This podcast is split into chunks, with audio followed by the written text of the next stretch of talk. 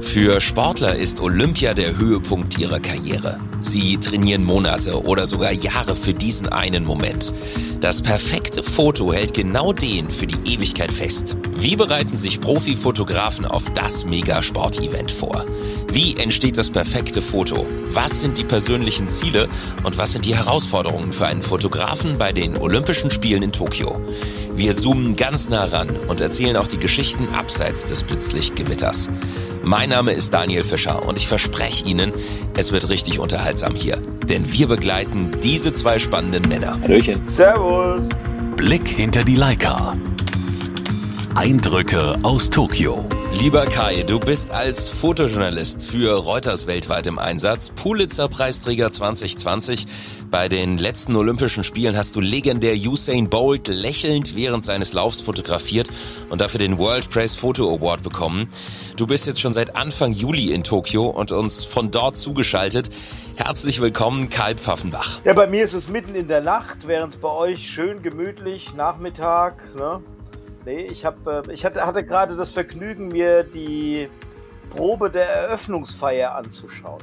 Darf da aber überhaupt nichts drüber verraten, darf wirklich überhaupt nichts drüber erzählen. Nein, nein, nein. Aber viel Kultur. Wir sind gespannt. Und ich freue mich sehr auf dich, lieber Philipp. Du bist Fotograf und Filmemacher. Du hast mit 24 Jahren den Red Bull Illum Foto Workshop der Fotokina gewonnen. Bist offizieller Fotograf der deutschen Fußballnationalmannschaft, sitzt gerade auf gepackten Koffern und fliegst in ein paar Stunden nach Japan. Herzlich willkommen, Philipp Reinhardt. Hallöchen. Schön hier zu sein. Wobei die Koffer noch nicht ganz fertig gepackt sind, habe ich schon gehört, ne? Koffer sind leider noch überhaupt gar nicht gepackt. Ich habe noch überhaupt gar nichts gemacht. Äh, meine komplette Einkleidung steht noch in Frankfurt. Die muss ich morgen erst holen, kurz vorm Abflug und äh, hoffe, dass da alles in Butter ist. Und den äh, Kameraklimbims, den muss ich jetzt noch irgendwie zusammenstecken und zusammenpacken. Und äh, ich muss ja auch mal korrigieren, ein ganz gemütlicher Nachmittag ist ja auch gar nicht mehr. Ich bin schon hier Tee äh, weniger als 23 Stunden äh, bis zum Abflug. Äh, es sind ja nämlich 19 Uhr, früher Abend. Und äh, jetzt wird hier noch alles zusammengesteckt. Äh, zuvor ist dann, die Nacht wird kurz. Ich versuche früh aufzustehen, um den Chatlag etwas entgegenzuwirken. Männer, ich freue mich auf drei Folgen Olympia-Podcast mit euch. Einer vor, also der jetzt, einer während und einer nach den Spielen in Tokio. Ich hätte natürlich noch viel mehr in der Vorstellung über euch sagen können, aber ihr könnt es ja im Prinzip noch viel besser. Ihr kennt euch lange, ihr kennt euch gut. Philipp, du bist 31 Jahre alt. Als erstes vielleicht mal der junge Fotograf über den Erfahrenen. Wofür bewunderst du den Kai? Was sind seine Stärken und hat er auch Schwächen? Der Kai hat natürlich nur Stärken. Aber du scheinst auch eine Schwäche zu haben in deiner Recherche. Ich bin nämlich tatsächlich erst 30 Jahre alt. Ähm, ich werde dieses Jahr erst 31. Wie konnte das ähm, passieren? Das kann ich dir nicht sagen, das weiß ich natürlich nicht. Ähm, ich habe den Kai als sehr, sehr angenehmen Typen kennengelernt, der am Anfang sehr aufbrausend war. Man musste ihn erst äh, kennenlernen, um ihn dann zu verstehen und gern zu haben. Bin wirklich auch jetzt schon sehr, sehr dankbar. Er ist ein Typ, den kann man, wann immer auch was ist, kurz mal nach einer ehrlichen und äh, wirklich ehrlichen und offenen Meinung fragen. Ähm, über seine Bilder, glaube ich, braucht man nicht viel sagen. Du hast schon gerade im Intro gesagt, äh, nur zwei seiner Bilder genannt, die, die überragend sind und äh, immer überragend sein werden. Das ist eine ganz, ganz große Arbeit und ähm, nicht nur diese zwei Bilder sind das, was ich irgendwie stark finde, sondern äh, über welche Dauer und welchen Zeitraum er auf einem unfassbar hohen und sehr zuverlässigen Niveau einfach abliefert. Kai, kommst du damit klar? Ich sage dann immer einen Spruch von meinem Großvater von früher, weil der sagte, das Glück ist mit den Dumm. Also so ein bisschen äh, Glück spielt ja bei der Fotografie durchaus eine Rolle. Und ja, also für mich als äh, etwas ältere, ich bin ja tatsächlich schon bald 51, ist es natürlich total spannend, äh, so jungen Leuten wie Philipp zuzuschauen. Die gehen da ein bisschen anders dran. Also auch technisch die ganze Umsetzung von den Sachen. Und ich mag das. Ich bin, bin ein Freund auch dieser, dieser neuen Fotografie, auch der, der neuen Medien und der Philipp, der setzt das schon ganz schön, der setzt das echt geil um. Ich finde das gut. Aber jetzt bist du trotzdem nochmal dran, Kai. Äh, was müssen wir unbedingt aus deiner Sicht über Philipp noch wissen? Ja, ich würde sagen, der fotografiert ganz anders als die meisten Kolleginnen und Kollegen, die hierher kommen. Der hat ein anderes Auge für die Situation. Das ist keine klassische Sportfotografie, wie man das vielleicht so kennt, wenn man, wenn man eine Tageszeitung aufschlägt oder ähm, Online-Magazine auf, auf dem Tablet durchforstet, sondern das ist ein, ein bisschen moderner, ein bisschen anders gewählt, was Perspektiven angeht oder auch Brennweiten.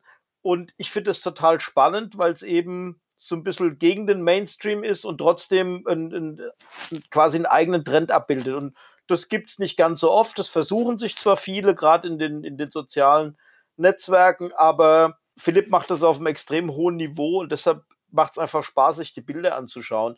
Die sind nicht einfach nur, nur bunt und witzig, sondern die transportieren auch was und das finde ich spannend. es ist immer schwierig, äh, über sich selber zu hören, aber ich freue mich natürlich sehr, dass der, dass der Kai äh, spürt, was ich fühle. Jetzt haben wir schon festgestellt, ihr habt ein Ziel, aber einen ganz unterschiedlichen Weg dahin. Philipp, du fliegst erst fünf Tage vor der Eröffnungsfeier überhaupt los. Kai ist jetzt schon zwei Wochen da. Und ähm, das liegt natürlich auch daran, weil du erstmal lange in Quarantäne musstest. Wie war denn das für dich? Was hast du denn da die ganze Zeit gemacht? Also es war in der Planung ja für die, für die Agentur für Reuters ein bisschen schwieriger, weil es hieß, dass äh, man 14 Tage ganz enge Hotelquarantäne machen muss, um sich dann relativ frei bewegen zu können. Es hat sich dann rausgestellt, dass ich nur vier Tage äh, komplett im Zimmer bleiben musste und dann zumindest schon mal in das Hauptpressezentrum konnte. Diesen Bewegungskorridor hatte ich und bin jetzt aber, nachdem ich 15 Tage da war und man hat verschiedene Apps, da wird dann die sein Bewegungsprofil nachvollzogen etc., bin ich quasi als Local hier registriert, habe in der Zeit tatsächlich bis auf zwei Tage jeden Tag einen PCR-Test gemacht. Und damit ist sichergestellt, dass ich bis, bis jetzt ähm, Covid-frei bleibe und kann mich jetzt hier also auch bewegen, darf U-Bahn fahren etc. All das, was ähm, Philipp, man kann es ja jetzt aus verschiedenen Perspektiven sehen, entweder erspart bleibt oder er halt das Pech hat, dass er sich komplett auf das olympische Transportsystem verlassen muss. Aber was hast du in der Zeit gemacht? Hast du Material sortiert? Ich habe gesehen, du hast Fensterputzer fotografiert. Hast du Liegestütze im Hotelzimmer gemacht, über das perfekte Bild sinniert? Was hast du die Zeit auf deinen wie viel Quadratmetern gemacht? Also das Zimmer hat tatsächlich weniger als zehn. Ich habe mal nachgelesen. Ich dachte immer, es gäbe irgendeine Regel in der Genfer Konvention, wie groß Gefängniszellen sein müssen. Ist aber tatsächlich nicht der Fall. Aber in Deutschland ist es so, dass die Gefängniszellen mittlerweile im Durchschnitt größer sind. Die haben, glaube ich, zwischen 9 und 11 Quadratmeter und mein Zimmer hatte keine 10, inklusive Nasszelle. Ähm, es ist auch so, dass man ein bisschen Tetris machen muss, weil man, ich habe also keinen Schrank, ich kann mein, meine Klamotten nicht auspacken, die sind im Koffer drin und habe mehr Fotoequipment, als dass ich äh, jetzt ansonsten Reisegepäck hätte. Liegestütz ging, allerdings bin ich links und rechts immer mit den Ellbogen an die Wand gestoßen, hatte ich aber eine gute Ausrede, dass ich nicht so tief runter muss. Ich hatte mir vorgenommen, dass ich an einem Tag mal 1000 Stück schaffen will.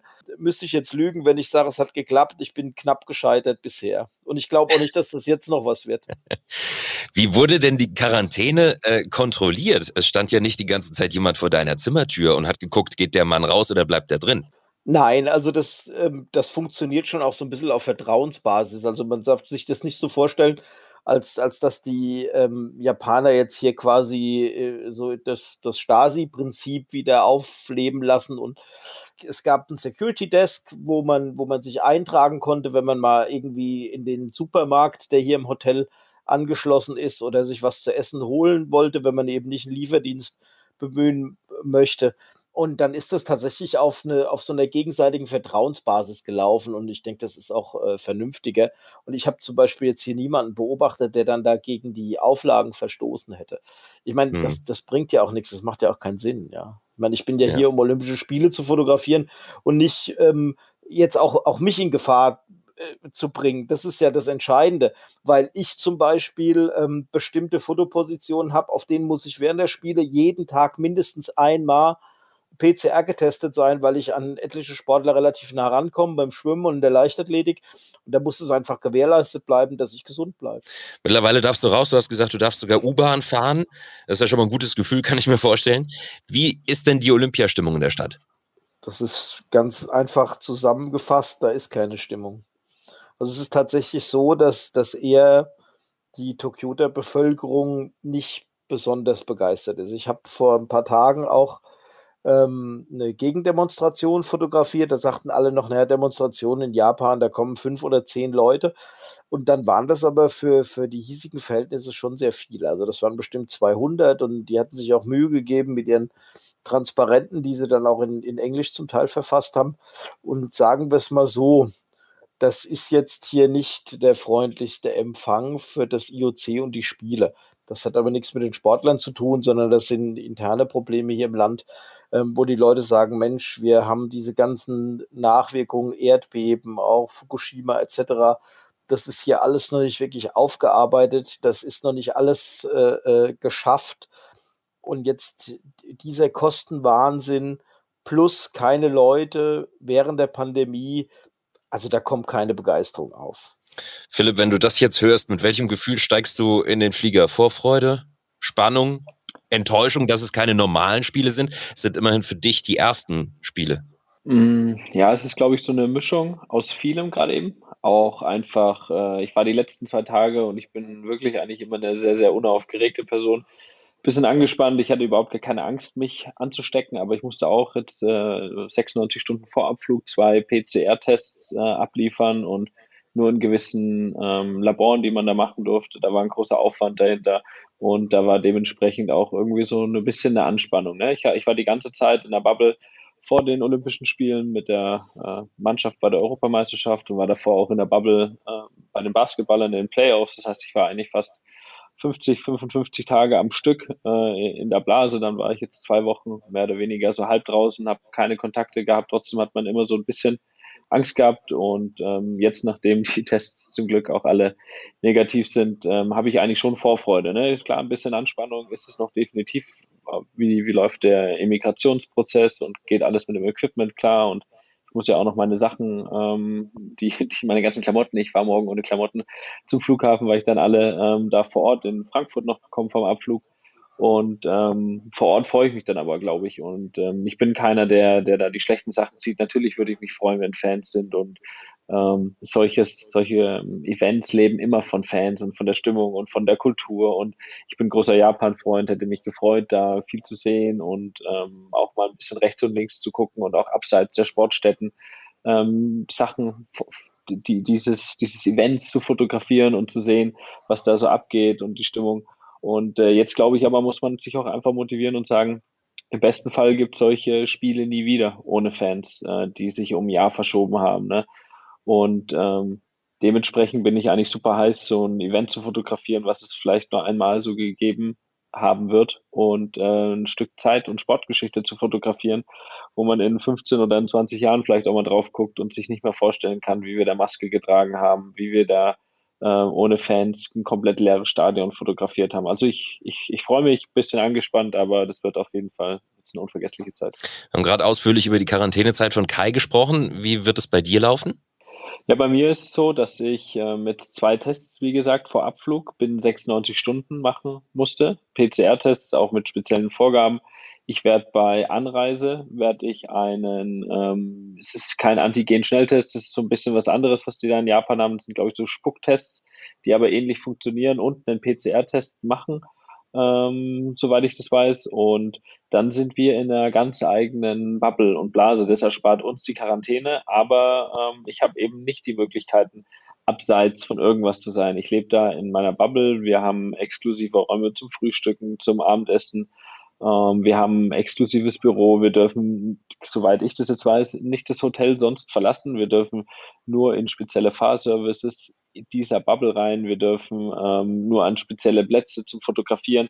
Also da wird alles äh, sehr, sehr, sehr, sehr strikt sein. Und äh, die paar Freiheiten, die Kai hat, die mit Sicherheit nicht so viele sind, aber ein bisschen mehr Normalität, jetzt natürlich nach diesen Tagen Quarantäne, hat er natürlich ähm, schon, die mir gewissermaßen da dann fehlen, aber halt die Quarantäne ähm, ersparen. Aber nachdem eh, da glaube ich, gerade auch schon wieder alles dicht ist, wird man nicht so, so, so, so viel verpassen. Mhm. Zumindest nicht die Dinge, die man so an Japan geliebt hat oder an Tokio, wenn man davor mal da war. Wir haben gerade schon das Gepäck angerissen. Mit wie vielen Koffern reist du an? Ich glaube, ich habe zweimal 23 ähm, Kilo Aufgabe und ich habe äh, ein Pelicase mit vermutlich 25 Kilo äh, Handgepäck, sagt man so schön, und eine kleine Umhängetasche noch mit äh, ein bisschen Krimskrams, äh, äh, hier Laptop, iPad ja, ein schönes Buch zum Lesen, Notizbücher und äh, Kopfhörern und, und, so ein bisschen Krempel, was man noch so dabei ja, haben wird. Aber wenn du jetzt mal Kameras, Akkus, Objektive, also die komplette Ausrüstung zusammenzählst, ist das mehr als bei einem anderen Event? Äh, definitiv, ja. Ich habe mir auch noch, äh, auch da vorher mit Kai ein bisschen äh, kurz geschlossen, was ich so brauche. Kai hat es vorhin schon gesagt, ich habe eigentlich nicht so ganz riesige ähm, Scherben drauf. Ähm, habe da das 90-280, was eigentlich meine größte Linse ist und habe jetzt noch geguckt, was es da so gibt und habe tatsächlich in, äh, direkt in Japan ein Objektiv noch geschossen. Ein schön klassisches äh, Teleobjektiv, ähm, was hoffentlich so ein bisschen netten Charakter hat.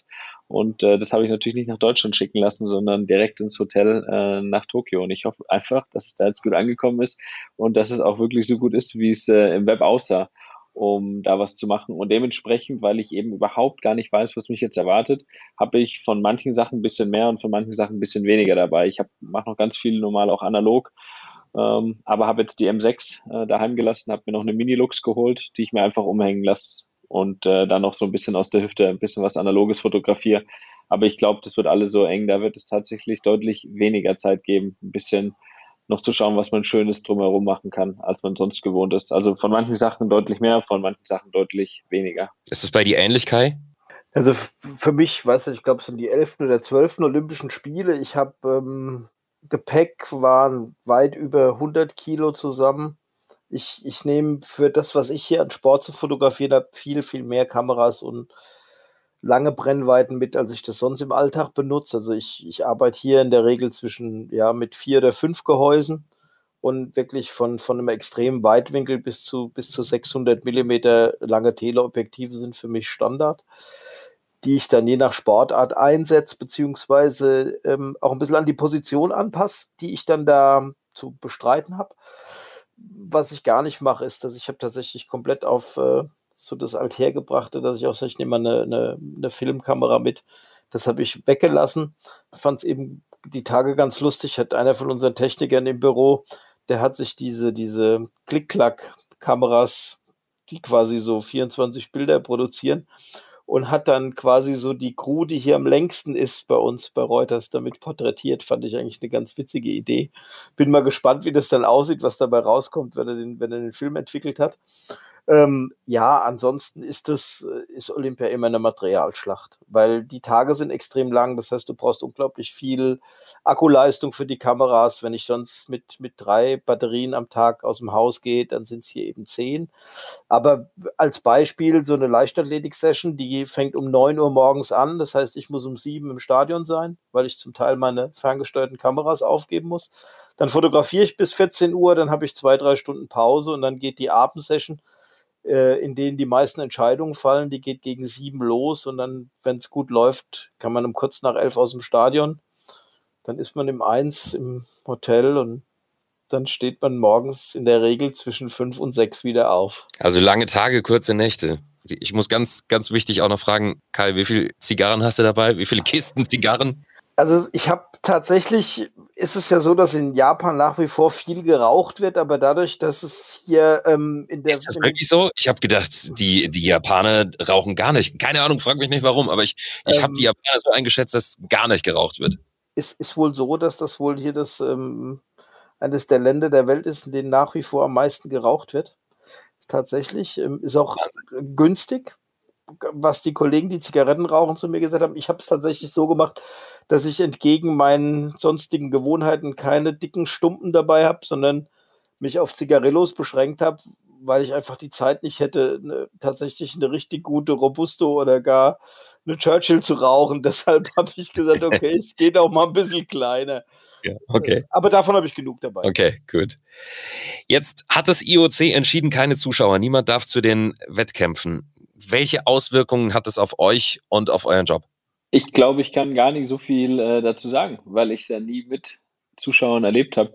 Dadurch, dass ich jemand bin, der viel Atmosphäre fotografiert, äh, bricht mir dieser Teil der Bilder weg. Habe ich auch schon jetzt immer davor bei den Basketballern, bei den Fußballern gemerkt, dass ich deutlich weniger Bilder mache. Es ist aber auch deutlich konzentrierter und äh, wie ich es vorhin schon gesagt habe, ich versuche mich so ein bisschen daran hochzuziehen, ähm, dass es äh, bald hoffentlich eine Normalität wieder gibt und äh, dass das dann wieder dazukommt und dass man jetzt halt sagen muss, dann, das wird irgendwann in vielen Jahren wird man sagen, geil, dass man es gemacht hat. Und ähm, von dem her versuche ich versuche ich ein bisschen mehr drumherum zu fotografieren und auch vielleicht einen, einen kleinen Fokus auf leere Ränge zu legen und äh, mal zu zeigen, wie in, ich sag mal in Anführungszeichen absurd äh, dass das Ganze eigentlich ist, wenn so ein riesiges Stadion komplett leer ist und alles wie bisschen Training wirkt von außen. Naja, das wird schon so sein, dass bei einigen Entscheidungen das durchaus auch Auswirkungen auf die Leistung von den Sportlerinnen und Sportlern hat. Brauchen wir uns gar nichts vormachen. Ähm, allerdings ist so Leichtathletik zum Beispiel die, die letzten Weltmeisterschaften in, in Katar beispielsweise, ja, da war jetzt auch nicht so viel los bei den Morgensessions. Also da war das Stadion auch leer. Von daher ist der Unterschied jetzt hier für so einen Johannes Vetter beim Speerwerfen nicht so groß, äh, was das Event angeht. Aber es ist, trotz, ist trotzdem schade. Ich glaube, viele, viele von den Aktiven, die, die hätten sich einfach über dieses, dieses olympische Gefühl, das kommt eher auf, wenn da Menschen sind, die sich für die Sportarten begeistern, die applaudieren, die einfach auch in Sportarten aktiv sind, die ansonsten nicht so viel Zuschauer haben, aber bei Olympia extrem im, im Fokus stehen.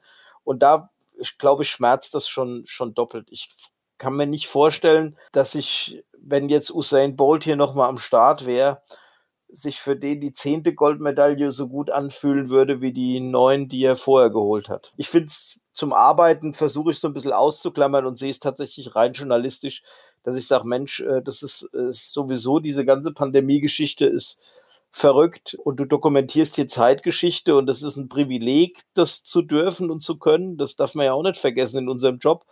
Und ähm, ja, da freue ich mich schon drauf. Aber ich gehe da auch so in dem Fall ein bisschen professionell emotionslos ran, weil sonst wäre ich vielleicht auch traurig. Hm. Ich habe mir im Vorfeld viele Bilder von euch angeguckt und habe mich gefragt, inwieweit kann man eigentlich ein Bild planen? Also entsteht das Tage oder Wochen vorher in eurem Kopf und geht ihr vielleicht sogar mit einem festen, ich sag mal, Drehbuch ins Stadion?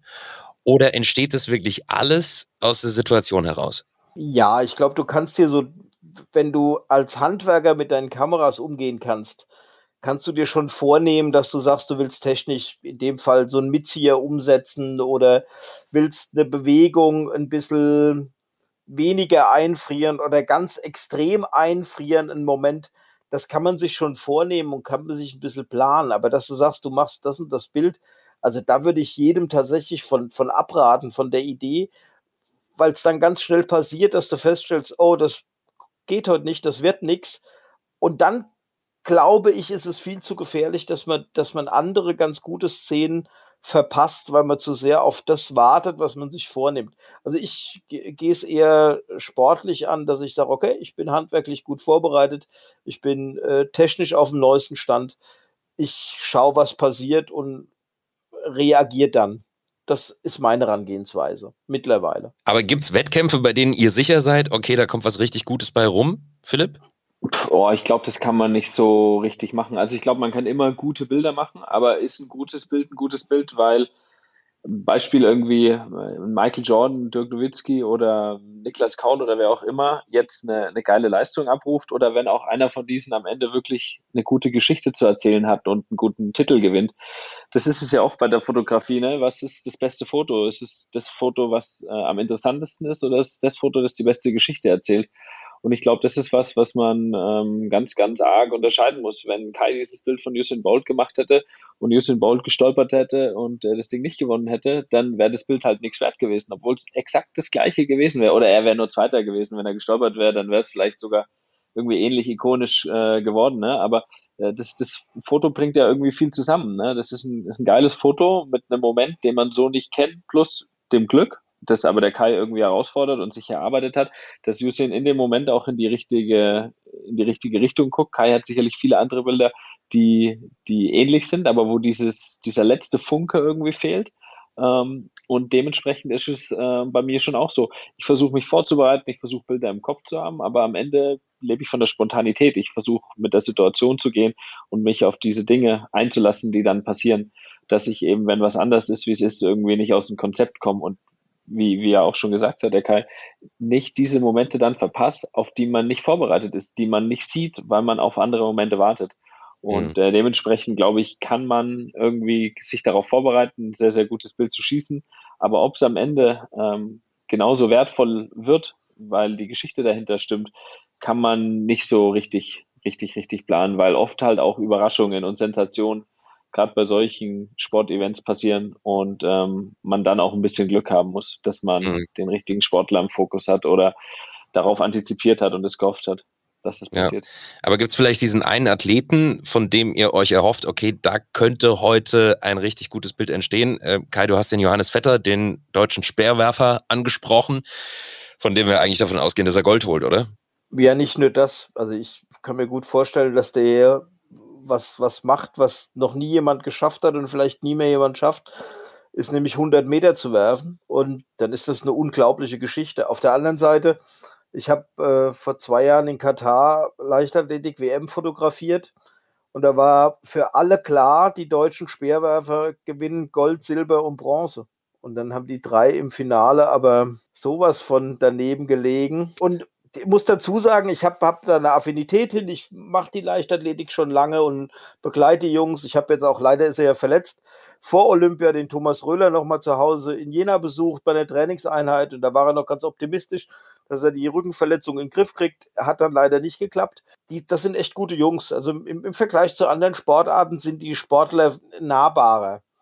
Also mhm. die, die reden auch einfach mal ganz entspannt mit einem das machen jetzt, sag ich, ich formuliere es jetzt mal so flapsig, hochdotierte Spitzensportler aus gewissen Mannschaftssportarten nicht ganz so relaxed. Ja.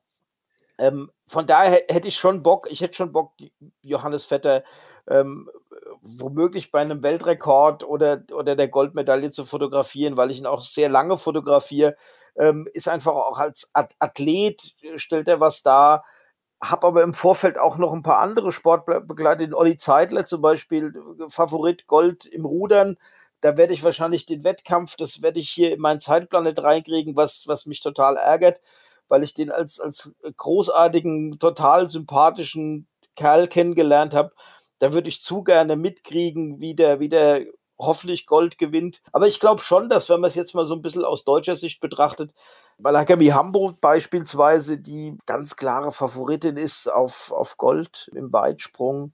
Es gibt schon etliche, die, die können da durchaus was reisen. Ja. Also du gehst von einem neuen Weltrekord oder du wünschst dir zumindest einen neuen Weltrekord für Johannes Vetter. Ich habe ja gehört, das Problem muss sein in Tokio, dass die Bahn zu weich ist, dass der Boden zu weich ist und dass ihm das nicht liegt und dass deswegen genau das vielleicht nicht eintritt. Also ich bin ja heute Abend in der, bei, der, bei dem Rehearsal, wie das so schön heißt, also bei dieser Probe für die Eröffnungsfeier, bin in ein Loch getreten und bin schön auf die Nase gefallen und ich fand den Boden alles andere als weich. Aber, Aber solange nichts gerissen oder gebrochen ist, müssen wir uns keine Gedanken machen, oder? Ich muss mal gucken, vielleicht kann ich eine von meinen Kameras in Röntgengerät umbauen, dann gucke ich mir das jetzt heute Nacht nochmal an. Halt uns bitte auf dem Laufenden. Ich weiß von euch beiden, ihr seid sportbegeistert. Du hast gerade gesagt, ihr kennt viele Athleten persönlich. Was meint ihr, wie wichtig ist es, von der Sportart, die ihr fotografiert, auch wirklich was zu verstehen, damit am Ende ein gutes Foto bei rauskommt? Ich habe äh, gelernt, dass leider beides sehr, sehr, sehr von Vorteil sein kann. Zum Beispiel beim Skateboardfahren, wenn da jemand ein Bild macht, der sich damit nicht auskennt, der, das sieht jeder Skateboardfahrer, dass es eine komplette Katastrophe ist, weil der Moment, der gewählt wird, immer der ganz, ganz falsche ist und man auch nicht so richtig mit den Athleten klickt irgendwie, wenn man mit denen unterwegs ist.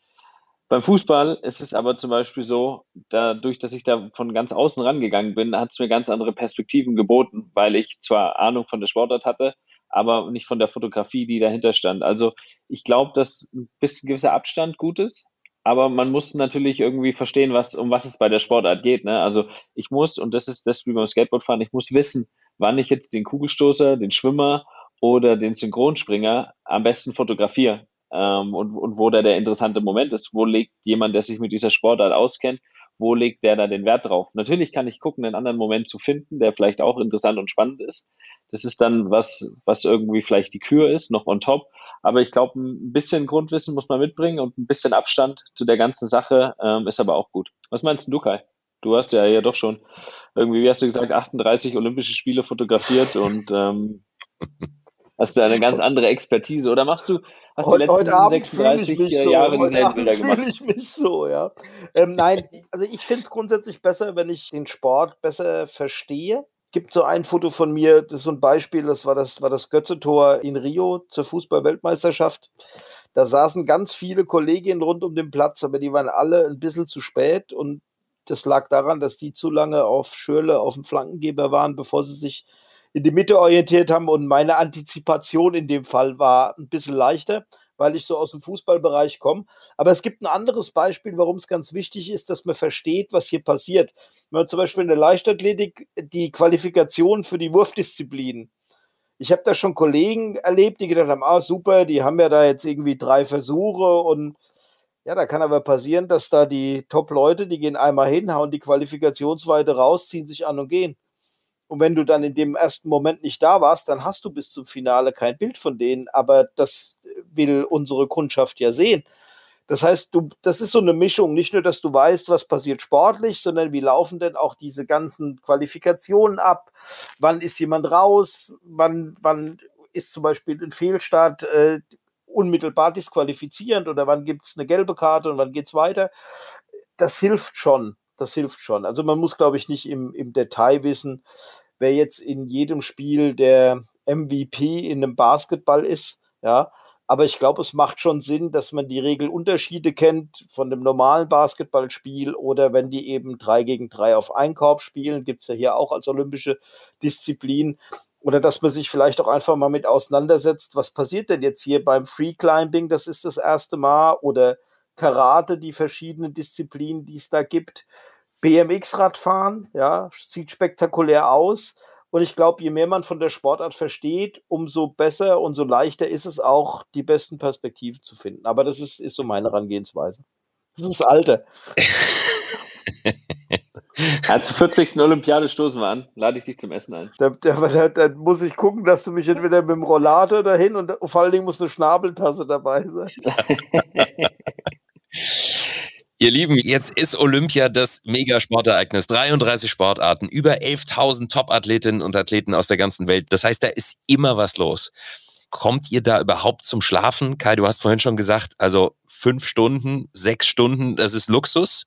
Also bei Reuters ist es ja auch so, dass wir sonst immer einen riesen Spaß damit haben, dass wir die Kollegen, wir sind hier über 50 Fotografinnen aus der ganzen Welt und wir sehen uns jetzt ja auch nicht dauernd. Also wir haben oft miteinander zu tun, aber wir sehen uns zum Foto gemeinsamen Fotografieren oder abends mal zusammen äh, zu sitzen. Hm. Das fällt einfach alles weg, weil das nicht geht. Es, es gibt hier so eine Art ähm, State of Emergency. Das ist anders als der Lockdown bei uns. Also hier wird nicht per Dekret beschlossen, dass zugemacht werden muss, sondern das wird dann den Bars und so nahegelegt. Und da halten sich dann im Prinzip auch alle dran da wird drum gebeten. Und dann ist so, dass um acht hier sind die Restaurants und Bars zu. Ja, natürlich kannst du dir noch was zu essen bestellen, aber du kannst jetzt nicht irgendwo noch sitzen, sagen, du trinkst noch ein oder du, du isst auch noch mal spät was. Das fällt alles weg. Von daher werden das vielleicht meine ersten Olympischen Spiele sein, wo ich nachts auch mal eine Stunde mehr Schlaf habe als erwartet. Finde ich jetzt gar nicht so schlimm. Aber trotzdem steht ihr unter einem wahnsinnigen Zeitdruck, ne? Ihr müsst ja liefern. Wie schwierig ist es denn, eurem Auftraggeber da immer gerecht zu werden? Ist ganz, ganz schwierig, weil äh, ich für meinen Teil, Kai hat es vorhin schon gesagt, ich äh, bearbeite die vielleicht nochmal ein bisschen anders. Ich versuche ein bisschen, ähm, bisschen mehr noch einen Fokus auch auf Ästhetik und Bildaufbau und im richtigen Format für die spätere Nutzung, ob Social Media oder Print, irgendwie zu achten und ähm, versuche dann auch im Nachhinein nochmal alles ähm, rauszuholen, was man vorher irgendwie schon versucht hat vorzubereiten und ein gutes Bild zusammenzubringen. Und da steht natürlich bei mir immer äh, Qualität und Quantität äh, an zwei verschiedenen Ecken. Ne? Wenn du an dem einen ziehst, zieht es auch an dem anderen. Und ähm, natürlich möchte ich auch immer dann in verschiedenen Formaten und unterschiedlichen ja, Momenten liefern. Zeitdruck und, und Qualität, das ist bei mir immer tatsächlich so das Schwierigste, womit ich abwiegen muss. Ähm, es, es ist jetzt schon viel, viel schneller gewesen, aber wenn ich mir überlege, was ich allein in den letzten zwölf Monaten irgendwie Zeit investiert habe, um Zeit zu sparen zukünftig mit irgendwelchen kleinen Tools und, und Möglichkeiten, noch ein bisschen mehr Zeit zu sparen und noch mobiler, noch bessere Qualität irgendwie rauszuschicken, ähm, kann ich das immer gar nicht so richtig glauben. Ich habe jetzt halt gemerkt bei der Euro, dass es auf jeden Fall gebracht hat, diese ganze Zeit. Aber es ist was, was mir eigentlich so immer am, am meisten im Herzen schmerzt. Egal wie gut die Bilder sind, aber wenn das Spiel rum ist, dann und dann interessiert es eigentlich keinen mehr, dann ist es gelaufen, dann kannst du nochmal am nächsten Tag zwölf gute Bilder irgendwie nachschießen und zeigen, aber dieses Mal bei den Olympischen Spielen, da geht es um eine gewisse Aktualität. Man hat vielleicht noch den Vorteil durch die Zeitverschiebung, da ich ja irgendwie ähm, für den Team Deutschland-Kanal liefer, ähm, dass man da noch ein bisschen flexibler ist. Aber insgesamt passiert so viel, da, wir müssen so viele Bilder so schnell fertig machen, dass es auch da wieder ein bisschen äh, Herzblut äh, fließen wird, dass es nicht jedes schöne, gute Bild dann auch äh, in die große weite Welt geschafft hat oder vielleicht auch manchmal dann einfach ähm, aus Zeitgründen nur, nur drei statt sechs Bildern dahin schafft. Ja. Kai, gibt es denn einen Arbeitsauftrag für euch oder seid ihr da ziemlich frei und sollt einfach gute Bilder liefern? Mein Arbeitsauftrag bei Reuters ist ganz klar, gewinnen. der Anspruch, den die Agentur da hat, dass wir sagen, wir sind die, die größte Nachrichtenagentur der Welt. Ähm, wir haben die besten Leute aus der ganzen Welt hierher geflogen ich selbst mache mir den Druck nicht mehr so, aber natürlich merke ich, dass die japanischen Kollegen, also Fotografie, Fotojournalismus spielt in, in Japan definitiv eine große Rolle, auch wenn die Zeitungen anders mit Bildformaten operieren als bei uns. Also die sind oft als nur Briefmarken klein, aber trotzdem sehen das genauso wichtig. Und ich, ich merke das hier schon, dieses klassische oh, Pfaffenbach-San, Kaisan, ja, die Leute wissen, der hat irgendwie zig Fotopreise gewonnen und dann ist die Erwartungshaltung von außen an einen, die ist natürlich entsprechend, weil die sagen, okay, der muss quasi immer auf dem Level performen. Und die, die Mischung ist natürlich krass. Nehmen wir als Beispiel, wenn die olympische Flamme entzündet wird, hab, ich habe eine Position direkt auf dem Field of Play zwischen den Athleten. Da dürfen nur, glaube ich, sechs oder sieben Fotografen sein bei der Eröffnungsfeier. 30 Sekunden später, wenn das Feuer an ist, ist das Bild bei unseren Kunden. Das geht direkt über 5G-Netzwerk, das unsere Techniker da aufgebaut haben mit einem bestimmten Verbindungssystem ähm, geht das quasi direkt auf den Satelliten. Das heißt, diese Mischung aus, aus, dass da die höchstmögliche Qualität in dem geringstmöglichen Zeitaufwand eingefordert wird, das ist schon äh, extrem. Also die, die, die Anforderung, die ist nicht geringer als schlicht und ergreifend immer irgendwie zu versuchen, das Beste abzuliefern. Natürlich irgendwie ein ganz großer Unterschied zwischen dem, was was Kai macht und zwischen dem, was ich mache. Dass Kai natürlich sehr, sehr noch aktueller ist und viel breiter aufgestellt ist, nämlich so ziemlich alles, was irgendwie passiert. Ich jetzt natürlich in Anführungszeichen nur einen Blick aufs deutsche, auf die deutschen Athleten habe und ich äh, so ein bisschen als One-Man-Army äh, funktioniere und fotografiere und bearbeite und Kai dann natürlich den, den Vorteil hat, worum ich ihm auch teilweise äh, beneide, sich noch mehr auf die Fotografie konzentrieren zu können und jede Sekunde da äh, im Stadion dessen nutzen zu können, weil da einfach Leute im Backoffice sind, die, die sich darum dann, dann kümmern, ja, und alles machen. Vor- und Nachteil wieder so beides in einem, ne, weil man natürlich auch wieder so ein bisschen was aus der Hand gibt, ne, was ich mir gedacht habe, was ich gerne mit dem Bild dann machen würde vom Anschnitt etc. pp. Das, das, das geht eigentlich, weil, weil das Editing-Team bei uns hinten dran, das ist, ist super. Ich arbeite mit dem, mit dem deutschen Kollegen, mit Wolfgang Ratter, der mich vor, vor weiß nicht, beinahe 30 Jahren zu Reuters geholt hat, der unter anderem auch das äh, Bold-Bild in, in Rio entsprechend äh, bearbeitet und editiert hat und lustigerweise mir über, über das äh, Funkgerät in dem Moment, in dem er es gesehen hat, tatsächlich prophezeit hat, damit wir es in WordPress gewinnen. Ich habe damals gelacht, habe gesagt, ach so ein Quatsch. Lustig, der, der, der hat äh, recht behalten. Und deshalb ist es gut. Ich habe also jemanden, dem ich da hundertprozentig vertraue. Was bei uns halt dazu kommt, was unglaublich ist, dadurch, dass viel, viel weniger Fotografen hier aus allen möglichen Ländern zugelassen sind oder kommen, weil der Aufwand entsprechend hoch ist, müssen wir einen viel, viel größeren Aufwand betreiben. Also es ist tatsächlich so, dass äh, von uns erwartet wird, dass wir auch jemanden, der definitiv in seiner Sportart nur in der Qualifikation antritt, dass es ähm, ein Reuters-Bild von dem gibt. Ihr beiden, ich finde das alles super spannend. Äh, Kai, ich weiß, du musst ganz dringend ins Bett, weil es ist mitten in der Nacht, du reibst dir schon in den Augen. Äh, die sind ganz klein. Ich sitze sitz im Bett, alles gut. und Philipp muss dringend packen. Ja? Eine Frage habe ich noch an euch. Auf was freut ihr euch in den nächsten Wochen am meisten? Oh, ich freue mich einfach auf mal wieder so eine richtig andere Erfahrung. Ich freue mich darauf, jeden Tag äh, eine andere Sportart zu fotografieren, Neues zu fotografieren, Neues zu sehen, zu lernen. Ähm, das klingt jetzt alles so ein bisschen so klischee, äh, klassisch äh, zusammen gemacht, aber es ist tatsächlich so. Ich freue mich so auf neue Erfahrungen und ja, mal wieder ins kalte Wasser springen und ähm, verschiedene Dinge auszuprobieren und auf sich gestellt sein. Das wird, glaube ich, einfach eine überragende Zeit und neue Leute kennenlernen.